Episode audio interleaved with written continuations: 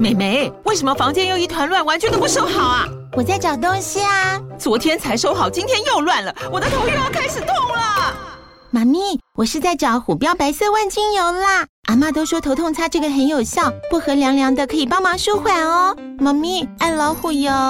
哎呦，今天怎么这么乖呀？很内行哦，还知道要用这瓶百年老字号的。虎标在手，全家神队友。全台各大药局、屈臣氏、康氏美皆有贩售。贵属城自治地零一五七零二号，北市卫药广自治地一一三零四零二三四号。使用前请详阅说明书、请及注意事项。Hello，我是洪安，欢迎来到唐洪安的单身女子旅行。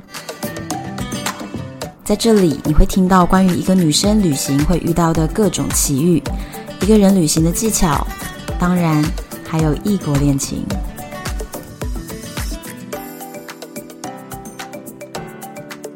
Hello，又回到了旅行的单元。今天是俄乌战争的特辑，所以这已经是我们的第二集特辑了。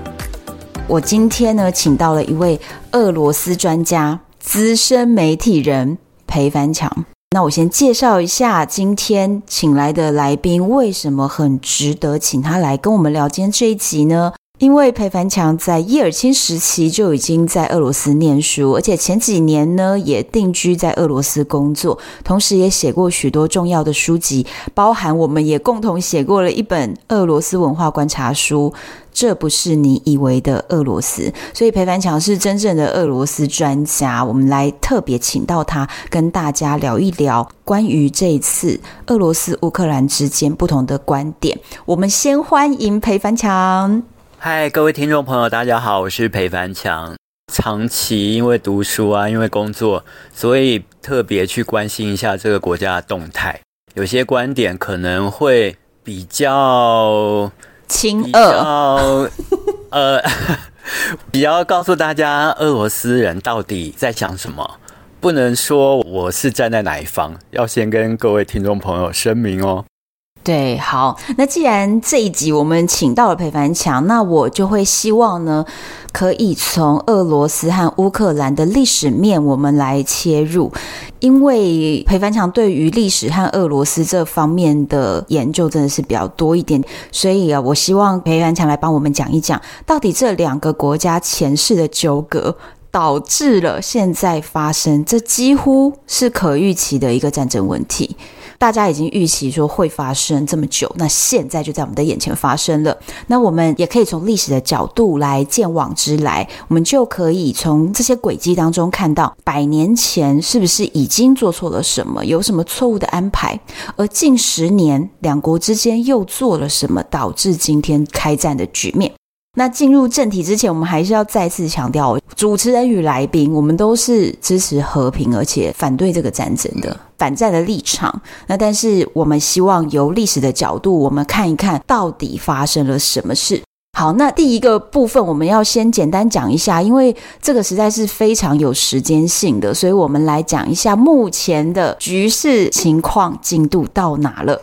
今天现在的时间是台湾时间二月二十七号的早上八点，距离俄罗斯最初跨越边界呢，已经六十个小时了。目前俄罗斯的要求是，俄罗斯目前要求的是希望能够谈判。那他们谈判希望乌克兰达到什么要求？那就还是回到原点，就是不加入北约，嗯，并且不让北约的武器部署在乌克兰。哦，oh, 我觉得这个是两个利基点，这就是一直以来在争执的原因。如果说让双方都各退一步的话，也许今天不会发生这些事情。嗯，那现在啊，就是公开出来，我们从媒体上面所看到的。俄罗斯很明确的要求乌克兰解除军事化，也就是你刚刚说的，就是北约的这些武器也不能进来。那再来另外一个是要求乌克兰不可以称自己是国家，我们以后就称它为基辅当局。总统也不可以自称是总统，等于不承认对方是国家等级，只是一个区域领导人。他现在大概要求是这样子的，对不对？从媒体上我们看到这个说法是俄罗斯要求他们自己国内的媒体以及他们自己官方的说法。目前会用这样的称呼方式，但是基辅当然不会 说哦，我不是总统，我只是地区领导人。所以这次俄罗斯单方的说法，这可能就是一个两面手法啦，就是告诉你说，若是你再不出来谈判，再强硬的抵抗的话，全乌克兰被我们攻陷后，你就真的不是我们的谈判对手，另立一个亲俄政权。不过这一点，我也认为俄罗斯会尽量不去这么做，因为你要搞一个亲俄政权，其实最失败的例子就是美国嘛。美国最喜欢在各个地方攻陷之后成立亲美政权，但是从来没有一个成功的啊。比如说伊拉克，比如说阿富汗，最惨就是阿富汗嘛。那不然的话，就是无止境的动乱，那个政权也许勉强维持住，但是就是劳民伤财。不断的有零星的交火，永无宁日。我觉得俄罗斯不会希望步美国的后尘去搞什么亲俄政权，这会是非常麻烦的事情。嗯，我觉得这也是一个我们很不想要看到的一个走向。那目前战争的进度呢？到今天早上的九点左右呢，战火已经几乎覆盖了乌克兰全境，俄乌两军在多个城市都已经有展开了激战。乌克兰这一方呢，拒绝了俄国大概在昨天提出的谈判协议。那他们的解释是说，这个条件很不好，所以我们不接受。那具体条件是什么？其实我们从媒体上还没有办法看到。俄军原本在等待乌克兰要不要接受谈判协议的这个期间呢，是要求停火的。但是乌克兰一拒绝之后，俄罗斯的战线就继续往基辅推进了。那这个是战争进度。那接下来我稍微提一下国际反应哦。最新的国际反应就是美国总统拜登下令拨款六亿美金军援乌克兰，美国出手。乌克兰要求西方国家切断俄国和全球支付系统，就是 SWIFT 的联系。那这个东西是其实是一个经济制裁，就是会导致全球的金融系统大受影响。那当然可以摧毁俄罗斯的金融面是没有错，但是是一个双面刃。西方世界如果做了这个动作呢，他们也会受影响。所以目前西方世界不同意哦。刚刚提到那个 SWIFT，嗯，我想顺便聊一下我我因为俄罗斯当年被美国制裁 我的亲身经历，嗯，因为二零一五年的时候我刚到海参崴工作嘛，那那时候二零一四克里米亚的事情，俄罗斯他也反报复，等于说你国外汇美金进来汇不进美金，那当时公司是要汇美金给我，嗯，因为我在那边需要钱，由于我领不出美金，变成我是身无分文。所以，所以我在一段时间内，我只能靠刷卡过日子。所以其实我没有任何现金。所以其实当年克里米亚的时期是采取过这样子的一个方式去抵制俄罗斯的行为，对吧？对，但是俄罗斯它就是反报复。既然这样的话，那我就不让美元 流通。所以这个东西其实牵连甚广，双方都没有好处。对呀、啊，对呀、啊，其实其实搞到这样子，其实大家都不好。嗯。而且你说俄罗斯的经济体，你说它小，但是它也占全球百分之二，这不是这么简单。我切断你，让你饿死，没有那么容易的。对呀。那我们来聊一下俄罗斯跟乌克兰之间百年恩怨。从历史的角度，我们先来聊一下乌克兰现在成为一个国家，应该就是从苏联解体开始，他们俄罗斯变成了俄罗斯，乌克兰变成了乌克兰，对吗？对。应该说三十年又多两个月而已，到现在，一九九一年，对啊，一九九一年十二月二十五号，戈巴契夫全世界广播说苏联不存在了，然后降旗之后才正式成为乌克兰跟俄罗斯这两个国家。在此之前，他们都还是苏联下面的加盟共和国，所以说他独立，两个人的年纪是一样的，都是三十年又两个月而已。可是，在这之前，他已经算是加盟共和国的地位嘛？那当时就是从一九一七年，当时的列宁十月革命，乌克兰现在的雏形是从那个时候就产生的。俄罗斯是个多民族国家，一百多个民族，嗯，大大小小。列宁他为了巩固他的革命地位，并且跟沙皇的政权有所区分，所以他特别对几个大的民族强调他们的地位。让你好像是一个国家，并且在宪法中明定你是加盟苏联，然后你有退盟的权利。哦，在宪法中是这样规定的，所以乌克兰，你说它是一个国家呢？但它其实又是苏联下面的一个组成分子，在宪法上是规定，如果我今天乌克兰我不想要留在苏联，我是可以自由退出的。只是在当时苏联中央很强大的情况下，当然不可能有这样的情况发生。那其实当年呢、啊，列宁在十月革命之后去扶植特殊的民族政策，其实他是希望每个民族都可以成立自己的会员国的这种概念吧。所以，其实当时乌克兰是列宁东拼西凑拼出来的吗？其实，我觉得列宁他的这个做法，一方面他是认为今天共产革命一定会成功的，未来的世界根本就不会再有什么民族的问题，因为大家社会主义就是一个天堂，都不会再有什么民族剥削啊。列宁他的理想蓝图是这样。但是他首先就是要把各个民族的地位提高，表示说，你看过去，也许你会觉得说，我们好像比俄罗斯人低等或者是次级，但现在我们都平起平坐啦，你们就放心的来跟着我的共产主义革命走吧。我觉得列宁他最初的想法是一个非常理想化的状态。只是他在强调了乌克兰的地位的同时呢，他又把过去沙皇时代尽量去消弭的民族之间的区隔，把它提升了。所以久而久之，当苏联中央的控制力减弱之后，这些细节就会慢慢的浮现出来。嗯，当时东边与西边本来人种就有很大的差异了。呃，如果要讲到乌克兰的东边或跟西边的话，这也蛮有趣的。因为乌克兰它的东边，当时他们是自愿加入俄罗斯帝国的，那那时候是凯撒林大帝的时代。嗯，但西边的话，其实当时是属于波兰的势力范围。哦，后来呢，波兰被俄罗斯还有普鲁士、奥地利瓜分，对，所以波兰就灭亡了。于是乌克兰西部的部分就并入到俄罗斯帝国了，就是这样子，通通加入到俄罗斯来的。乌克兰的西部是当时的波兰，所以在当时被波兰切割出来的时候，这一块就划过来变成了所谓乌克兰西部。其实它最早是波兰，那现在变成了乌克兰西部。对，这样子的话，我们就可以了解说，为什么乌克兰东部跟西部会有不一样的想法。因为波兰它不是信仰东正教的，波兰是信天主教，所以说即使在宗教上、文化的认同上，东部跟西部相对来说也是不太一样的。部是以东正教为主。那我们现在来描述一下整个乌克兰，现今的乌克兰，它所谓分东西两边到底是什么样子？西边就是我们刚刚讲的，它其实原本就是波兰领土，所以它的背景文化呢，就是一个天主教文化国家，然后当然是亲欧，因为他根本就认为它本来就是欧洲的。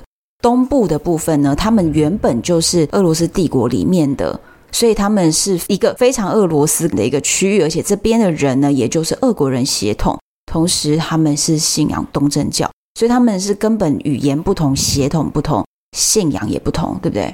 应该要更正一点，就是不是俄国人协同，应该叫俄罗斯协同，因为他们就是个民族嘛，那就是俄罗斯族跟乌克兰族的差异。嗯。语言上呢，即使是我们这些外国人学俄文的，没有学过乌克兰语，但是你从阅读上啊，跟听他们讲话的方式，我们也就是属于可以沟通的状态，没有到说哦，不同语言我们听不懂彼此讲的话。这是不至于的。嗯，因为我有，我同时有俄罗斯的好朋友，也有乌克兰的好朋友。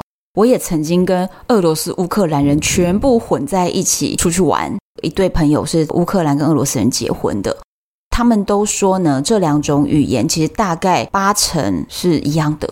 所以你只要稍微认真听一下，大概都猜得出来对方在讲什么。八成相近的一个语言，非常非常接近啊。是，我觉得。这样子听起来，就是以当时的这个状况呢，就等于是两个不同族裔的人直接把它拉在一起，变成了一个区域。后来它变成了一个国家，可以想象啊，这中间绝对会有冲突跟摩擦。那我们刚刚讲完了比较长远以来的民族瓜分啊，还有之前二战时期的划分啊等等这些问题，近代的冲突其实要从白俄罗斯、俄罗斯跟乌克兰这三个国家来说起了。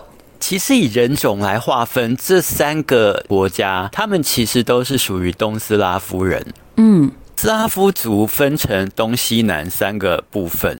嗯，东边的话就是刚刚我们说的二白乌，西部的话就是波兰、捷克、斯洛伐克。嗯、那南斯拉夫就是一九九零年代末解体的那些民族，他们就是南斯拉夫人，通称是斯拉夫人，但是。其实因为地理、历史还有各种各样外来影响，所以造成了很大很大的区分。但是以东斯拉夫人来说，好，他们在过去四五百年内，他们是非常紧密的，嗯，包括语言啊，包括大部分的历史啊，包括很多宗教，各种各样的牵连，其实是很难说哦。我今天苏联解体，我独立了，然后我们互不隶属、互不相关。其实他们剪不断，理还乱。他们三个之前其实是好朋友，哎，白俄罗斯、俄罗斯跟乌克兰其实就是算是好朋友，全部都绑在一起的。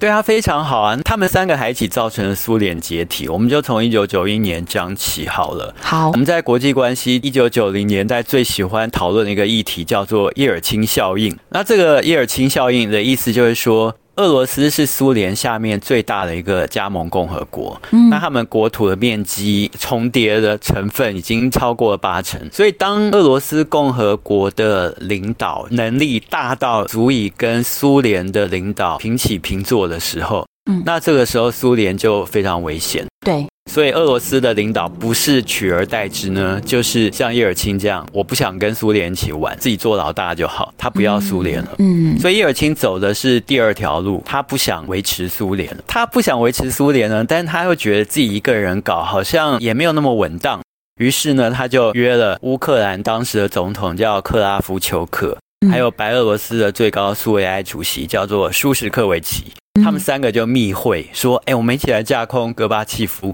然后我们自己当老大，你们觉得怎么样？听起来有点像是一个大型公司里面的一个最厉害的大业务，然后再带着另外他的两个好朋友，他们三个起来，感觉要自己搞一间公司，要脱离本来的公司的那种感觉。对，我们自己出去创业好了。对，我们各分苏联的一部分家产，我们彼此自己去当老大。嗯，东斯拉夫的这三个族就是苏联的骨干嘛。那其他后来中亚的那些国家都是后来拉进来的。当这三个轴。轴心离开苏联之后，其他那些中亚国家、高加索国家，他们即使想要留在苏联，也没有办法做到了。然后就是因为全三大业务把公司的业务量全部都带走了，所以剩下的这些小业务们呢，撑不起公司，所以苏联就倒了。对，基本上可以简单这么说。再往前推，就是戈巴契夫跟叶尔钦两个人的内斗。嗯，那最后戈巴契夫输掉了。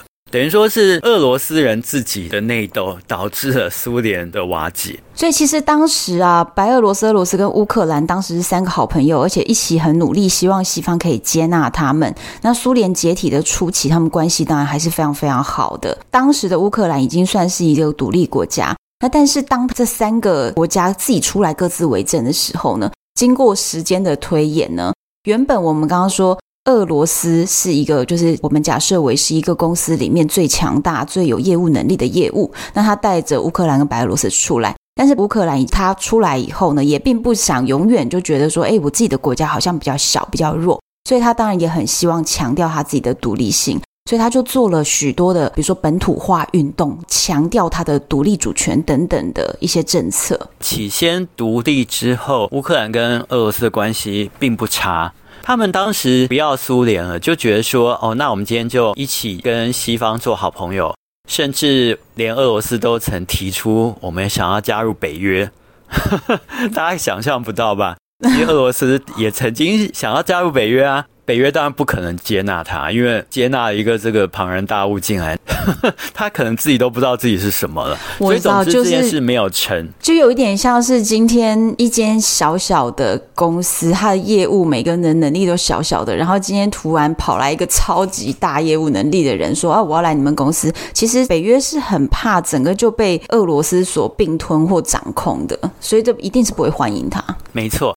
所以在这样的情况，起先倒也相安无事，因为苏联解体后，大家日子都不好过嘛。俄罗斯啊、乌克兰，他们都很希望西方能够来投资啊，来支援他们，让他们慢慢的站起来。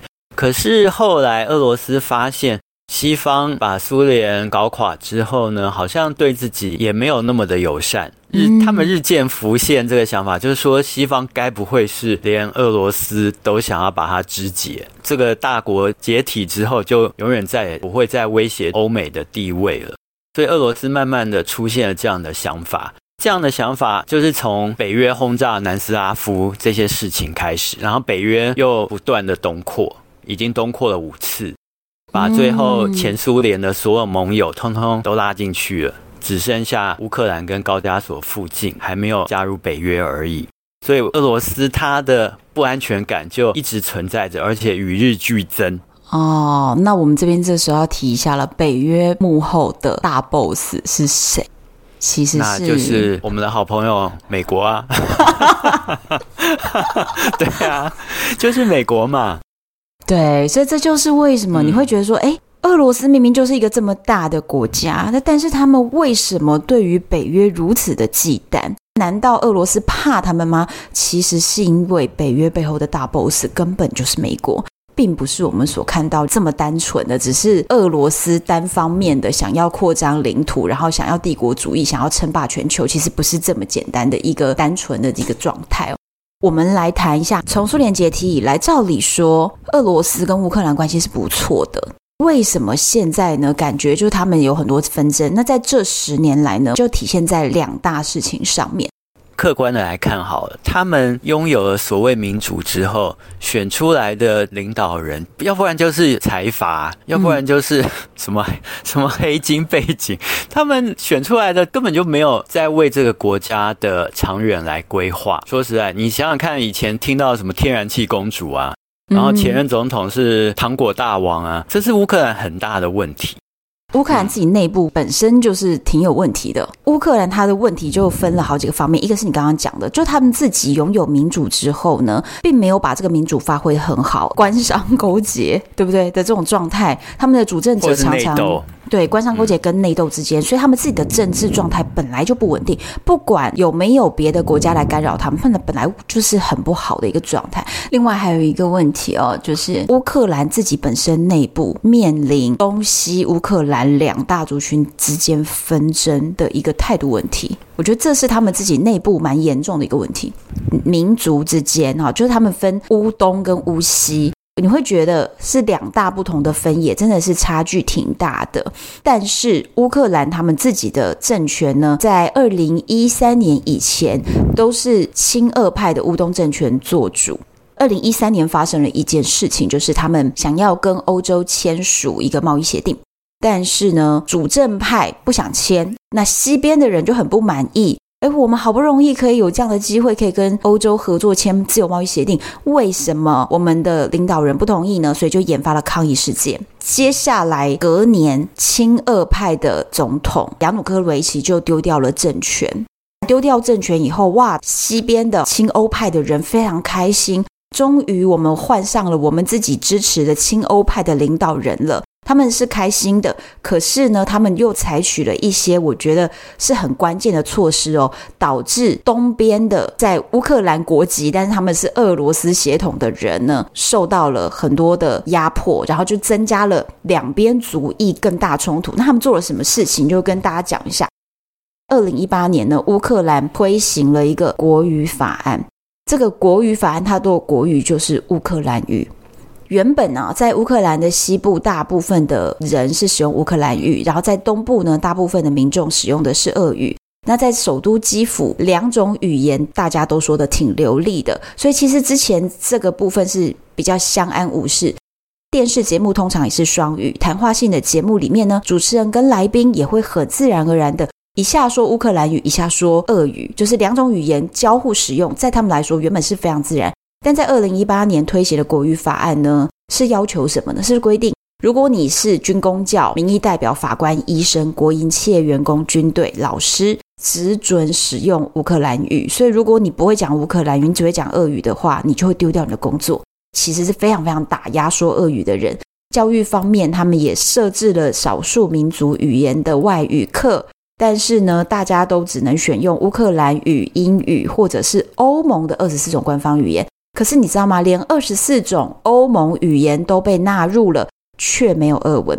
所以其实他的这个国语法案明明白白的在针对乌克兰里面的俄语使用者，也就是俄罗斯人，其实是很针对性的意味。对，而且有一个数据哦，这个数据是在联合国的演讲里面所提到的哦，就是二零一四年到二零一九年整整五年之间呢，原本有一百一十万的乌克兰学童在学习俄语，但是到了二零一九年的时候，只剩下六十八万的学童学习俄语。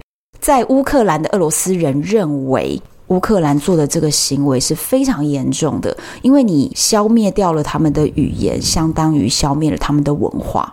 而这样子的行为，如果你要去把它严重一点扩大解释，它其实是一种种族灭绝的行为。我觉得，嗯，说的没错，我认同。对，所以其实是有点严重的。短期来看，你会觉得，哎呀，就是小孩子上课嘛，他们学什么语言呐，有什么差，能沟通就好。可是，其实背后是在消灭掉他整个对于他们传统文化。可以想见呢、今天东边的这些俄罗斯人，他们虽然是乌克兰的国籍，但是他们拥有俄罗斯文化。但在这样子的一个政府政策之下，他们会有多不高兴？如果今天我们大家说，哦，我们现在都不可以讲闽南语了，全部人规定讲国语，或者是大家都不可以讲国语了，全部一起来讲闽南语。可以想见，在台湾，如果这种政策推行下来，一定也是非常多的人会产生不满的。那我就给大家一些比较完整的数据，几个案例啊。因为我们今天讲到这个部分，我也希望有一些事实的根据来作为一个佐证。那我就举几个例子来给大家听。在二零一五年的时候，有一位乌克兰的记者叫做帕维尔沃尔科夫。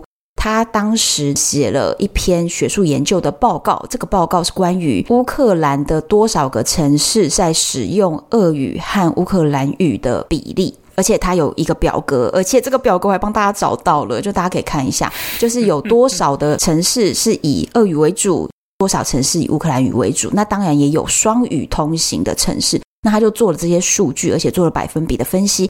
竟然因为这个表格哦，他被乌克兰的官方贴上了一个罪名，侵犯乌克兰领土完整的刑事指控，然后就在监狱里度过了十三个月耶。他被关起来，原本检察官判处什么是无期徒刑，诶，他只是做了一个社会研究，结果就判处无期徒刑。上诉的时候就被法院裁定。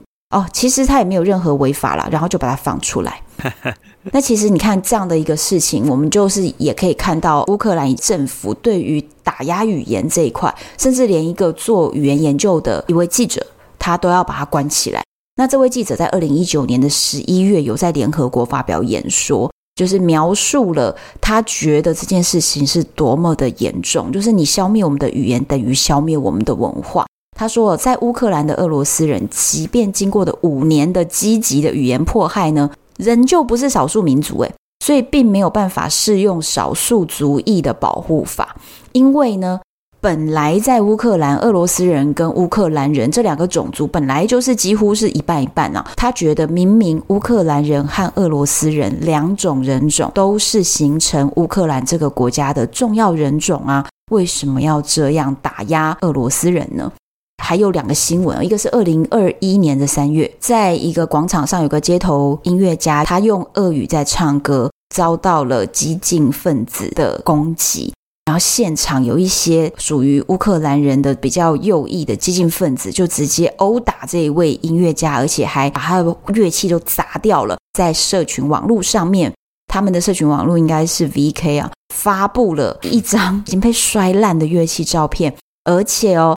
还在网络上呼吁说，遇到那种讲俄文的俄罗斯婊子，我们就应该揍他们。就他在网络上居然公然这样子掀起大家的这种讨厌俄罗斯人的意识，公开的这样宣传，但是他居然警察啦、法院啦，没有人处理这件事情。那即便都闹上新闻喽，官方就比较摆烂一点点，因为他们自称为他们是乌克兰语的捍卫者。他们宣布乌克兰的国语政策之后，冲突当然就演变得非常的多。在基辅呢，有人因为他只会说俄语，然后就在咖啡馆里面，大家就一言不合吵起来，接下来居然还动手了，然后就发生了刺伤的事件。也有很多人因为他不懂乌克兰语，就被他服务的公司所解雇了。这样子的案例遍布全国。那在同时，他们非常鼓励廖北亚的制度哦，就是你可以检举你身边的人讲俄文，他们有这个制度哦。国家语言保护专员有一位专员，他就直接出面受访，表示说，在国语政策执行的第一个月，他就收到了六百起的检举，检举我身边的人讲俄文，就是 其实他们对语言的打压是真的做的很很很夸张啊，我觉得。对我，所以这就是我刚刚说的，他们就是不断的自己往这个红线跨过去，所以很多事情加总起来，就演变成今天的这个情况。洪安，你刚刚讲到那个语言的政策，我觉得他们是不是应该从此不要再读他们乌克兰裔的大文豪国歌里的作品呢？果戈里呢是乌克兰人，但是他是用俄文写作，并且在全世界拥有高知名度的十九世纪作家。他的小说非常非常有名，学俄文的人大概都会接触到的作品。他也是用俄文写作啊。那乌克兰其实也是很尊崇这个作家。那他们今天是不是要溯及既往，把以前的这些过去历史上的这些伟人，通通都一并抹煞呢？所以我觉得他们的做法相当的不理智。今天语言最重要是沟通的功能，我们两种语言都会，这是求之不得，这是无上的至宝啊！我觉得我们今天还要花这么多时间去学新的外文，他们从小双语环境，这多好啊！可以沟通的两个民族，为什么要去这样子划分界限？对不对？对，蛮横的去让事情演变成不可收拾。这就是我一直搞不懂乌克兰他为什么往这方面行动的原因。对，然后乌克兰他在做的事情，其实是把他们国内的俄罗斯民族的人都往外推的感觉，对不对？因为他一直对他们很不好嘛。然后还有许多的这种攻击事件发生，然后在政策上面也把他们打为感觉次等公民。好，那当他做这种事情的时候呢，这就妙了。俄罗斯在旁边既然如此的没有安全感，然后又很在乎这个乌克兰这位伙伴，所以俄罗斯的做法竟然是张开双臂说：“哎呀，你们乌克兰爸爸不爱你们，你们就来我这吧。”他们的政策是什么？就是呢，二零一八年乌克兰新的总统当选后三天。总统普京就签署了一个政令，说呢，乌克兰东部的这些人都可以快速的取得俄国护照。多快？你提出申请三个月，我就给你俄国护照。诶，这真的很快耶！因为你要想想，就是如果在台湾有那种跟外籍配偶结婚的，你要拿到一个台湾的身份证或护照，你要花多少时间？是以年在计算的，对，是年来算的哦。结果居然俄罗斯说。只要你是乌克兰人，你来。他原本这个政策是分两阶段哦，就是一开始呢，他是说乌克兰东部的人想要来的话，那我们就是三个月合法。后来他把这个政策扩大，你只要是乌克兰人，我不管你东西南北，你是乌克兰人，我就三个月给你俄罗斯护照。你只要来申请，我就给。所以其实就是大开移民的大门呐。那这件事情当然乌克兰非常的不高兴，觉得说啊，你在挖我们家的人。可是我觉得这件事情很妙哦。我觉得一方面是有俄罗斯的拉力，但是绝对很大原因是因为这些人在乌克兰过得不好，他们才会想离开。不然如果过得很好，你要给我护照，我也不要你的啊。乌克兰经济真的很差哎。一九九一年的时候，他们的人均所得已经到五千多美金了。嗯，现在好像只有三千多吧。等于说你独立之后，享受了所谓自由民主跟开放市场。最后，你过的日子没有苏联好，你觉得这到底是谁造成的？所以其实你看，一边在推，一边在拉，然后就导致呢，整个乌克兰东部的这些人民的一个状态就会非常的不稳定。他们呢，在乌克兰生活着，但他们拥有双国籍，因为他们同时拿到了俄罗斯护照嘛。但是他们又不想要放掉乌克兰的国籍哦，因为他们还是想要拿乌克兰这边政府给的退休金。所以乌克兰当然对这群人就是很生气，就说：“哦，你拿两个国籍，一边呢跟俄罗斯爸爸求救，然后一方面呢又要来拿我们乌克兰原本的退休金。”所以其实这就导致他整个东半部就是非常的混乱。其实前一集有做过一集，就是跟大家分享到说，二零一四年的时候。发生了三个区域自己宣布独立成为共和国，那其中一个俄罗斯当时直接出兵就把它占领了，就是克里米亚。嗯，那另外两个地方，也就是导致这一次战火开启的地方，那个顿内茨克跟卢甘斯克两个国家。俄罗斯在这一次就是在二月二十二号宣布承认这两位共和国，同时跨越了这两个共和国的边境。最初的几个小时内，他所说的是说：“哎，我是来帮这两个共和国维和。”但是后面快速的直接就攻到基辅去了。我们如果关心国际政治的话，你翻开去年此时的新闻，嗯，也是很紧张的。你甚至再往前翻前年的新闻，这个地方每年的这个时段大概都会紧张一段时间，只是当时台湾根本没有人关心。但是实际上那边已经紧张很久。那这一次这两个共和国又宣称遭到了乌克兰军队的攻击。对，就是乌克兰好像先想要就是再度去搞定这两个自称独立的小共和国。但但是其实他们之前互相之间签了许多次的停战协定，可能超过了二三十次。但是每一次签完停战协定，两边又互相指责说：“哦，你有违反停战协定，所以又开打。”所以就打打停停，打打停停，就等于是一个有点内战的。状况状况就不断，那当然了，也就成为这一次俄罗斯出兵的借口之一。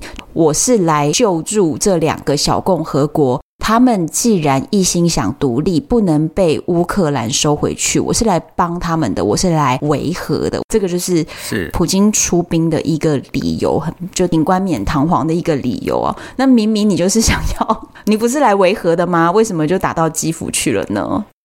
在这次他正式的派兵之前，我已经猜到他们会朝向承认这两个共和国独立的做法了。因为当时的俄罗斯议会叫国家杜马，议员已经提出建请总统承认这两个共和国，所以我当时在想说，不管怎么样，普京他一定会承认这两个共和国。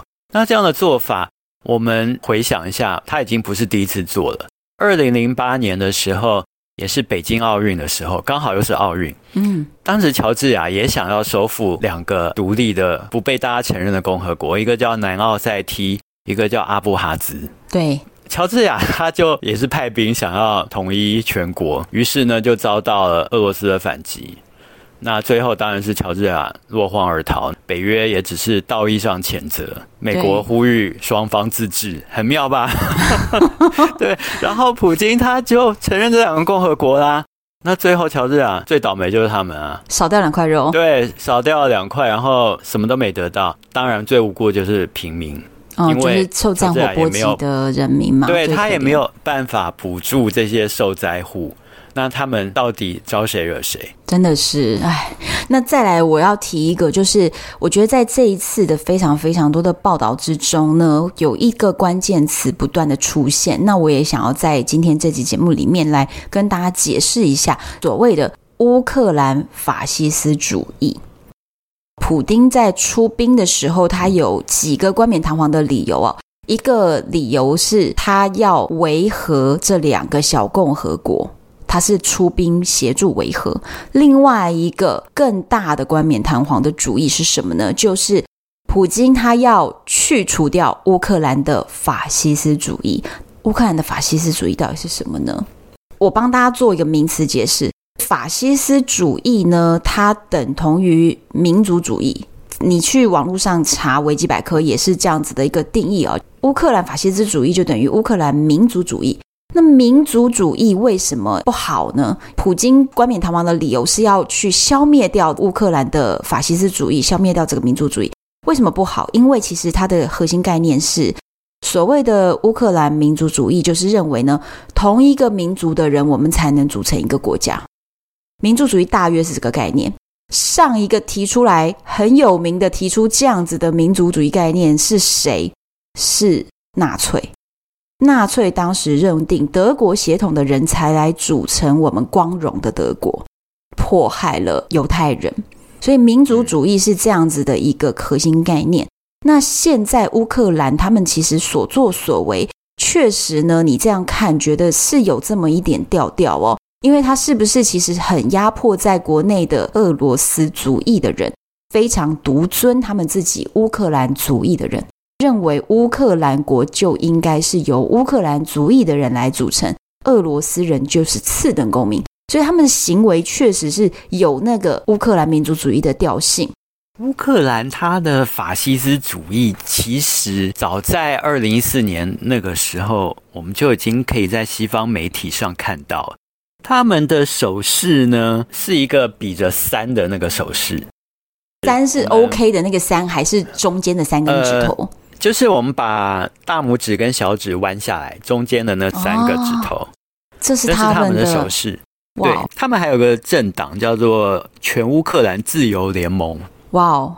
就我看来，他们的装扮让我想起当年美国的三 K 党，会蒙面，戴个黑色的头套，只露出眼睛跟嘴巴，要 不然就是把半个脸整个蒙住，就是给人一种很很让人惧怕的那种感觉。好，那这个我们要找照片给我们的听众们看一下，乌克兰法西斯主义，你一定找得到啊。对，到底长什么样子？而且你知道，其实哦。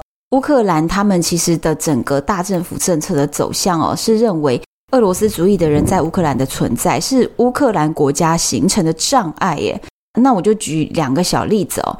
乌克兰的民族主义分子呢，他们会去攻击俄罗斯族裔的人，如果成立自己的，比如说文化中心，要推广俄文，推广俄罗斯的歌、俄罗斯的诗、俄罗斯的文章。如果他们拿到了一些经费去成立这样文化中心，乌克兰的民族主义分子去攻击这样的文化中心，去毁灭人家的东西，去破坏哦，政府是坐视不管的。这个是有新闻的例子。那再来另外一个例子是，如果呢有任何个人去拿了俄罗斯的资金，普丁这边当然就是对他们张开双臂和给予支援，美其名是维护所谓俄罗斯文化嘛，所以他们是有提供资金的。那如果你是乌克兰人，但你去拿了俄罗斯的这个资金，去创建这种什么俄语文化中心啊这种组织的话呢，乌克兰的政府就会直接判你是叛国罪，然后送进监狱去。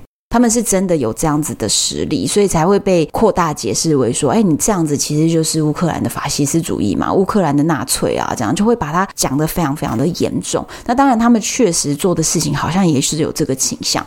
乌克兰他们纪念一个人叫做班德拉。嗯，班德拉呢，他在二战的时候是跟纳粹合作。嗯嗯，然后当然在苏联时代，班德拉一定是臭名昭彰。但是在苏联解体之后，班德拉的铜像还出现在乌克兰。很多这种民族主义的极端人物，最后都被乌克兰认可。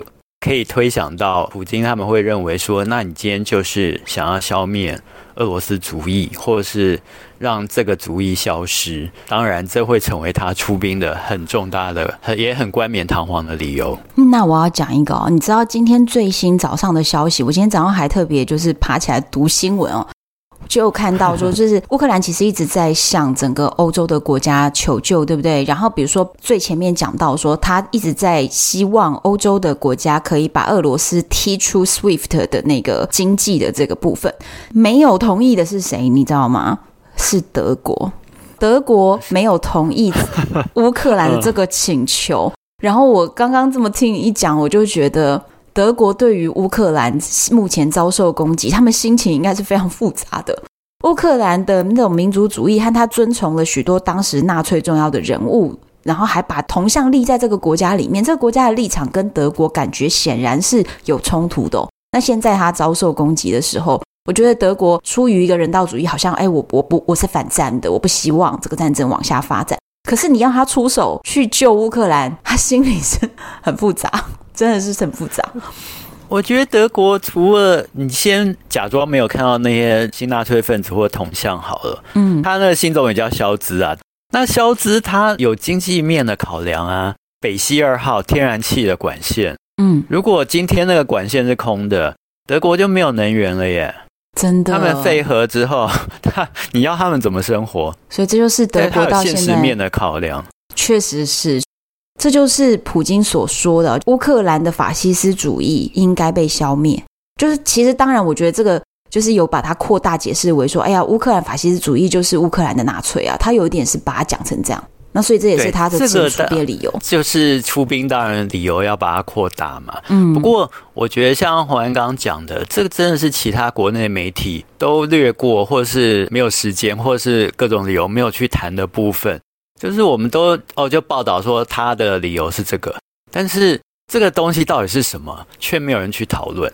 那我觉得今天把它讲出来，我希望听众可以自己再去搜集更多的资料，慢慢了解整个冲突它到底是怎么形成的。因为我真的认为一个巴掌拍不响。我觉得我们在看这一次俄罗斯跟乌克兰的纷争呢，我们要看的不是只有一个大国在打一个小国，不能这样子去这么简单的去解释它。我觉得我们要把它扩大来看，是两大势力的竞争。两大势力是谁呢？一边是俄罗斯嘛，那俄罗斯的隐形对手，我们在今天前面有稍微提了，就是所谓北约。北约幕后的大 boss 是美国。所以其实是俄罗斯跟美国、北约这边的一个互相权力的角力，而可怜的乌克兰就刚好在这两大势力的中间被夹在这个缝隙里面，再加上他自己内部又有一些分裂的问题，对，他分裂问题非常严重，所以这就是为什么乌克兰今天会刚好变成一个战火抨击的地方。很多很多的原因，不管乌克兰内部问题，不管俄罗斯的问题，然后还有包含，你看，其实现在各国的反应呢，大家都是嗯各有盘算，但我觉得确实是如此啊，因为每一个国家元首都应该要对自己的国民负责，所以他们当然最优先考虑的，并不是什么世界和平或正义，每一个国家最先考虑的是他们自己国内怎么样生存下去。甚至是自己怎么样连任，我觉得这才这说不定还是他们更更想要考虑的事情。对呀、所以其实乌克兰在两大强权中间呢，成为冲突点，也是一个很不得已和很无奈的事情，因为它今天的地理位置就是在一个这么敏感的位置。今天节目也到尾声了。今天聊的这一集，其实已经就是我觉得蛮聊的是蛮深入，也蛮广泛的哦。就是我们从百年前的地理位置上面，还有历史演化的一个纠葛，谈到了他们这十年内两个国家互相有多少政策在做攻防，但是一边在推，一边在拉，导致今天呢，真正的就发生了这样的一个战争。而这个战争也不是只有两个国家的战争。其实是两大势力的战争。今天聊了这么多啊，我们还是要在最后再次跟大家强调啦，我们今天不管来宾主持人，我们都是希望和平的，我们也是反对战争这样的一个立场。但是我们会希望这样的一个很不幸的一个战争在发生的同时，我们可以从这些历史事件里面学到一些教训，也了解到乌克兰到底做了哪些事情，导致自己内部的一些纷争，而台湾也不要走上这样的一个路，我们就不会变成明日的乌克兰，好，或阿富汗，或是等等等等等等。好，对，这些 hashtag 我们都看过太多太多。希望大家都可以从这样的一个分析里面呢，不同面向看到这些不同的角度，加深一些大家的思考。那我做这个特辑的原因，也是希望大家可以不要只看到一个面，因为大概百分之九十九的新闻在讲同一个角度，所以我会希望大家可以看到不一样的。我们还是一样希望战争尽快的落幕。今天非常谢谢裴凡强这么早起跟我远端连线，跟洪安对谈，我觉得非常愉快。好。今天我们谈到的东西，我们会有收集的一些图片呢，我们就会放在唐红安的粉丝专业，还有单身女子旅行的 FB 社团，还有我们的 IG 上面，让大家可以稍微参考一下。欢迎留言给我，都是会由我亲自回复。敬请期待下一集。我是红安，是裴凡强，拜拜。拜拜。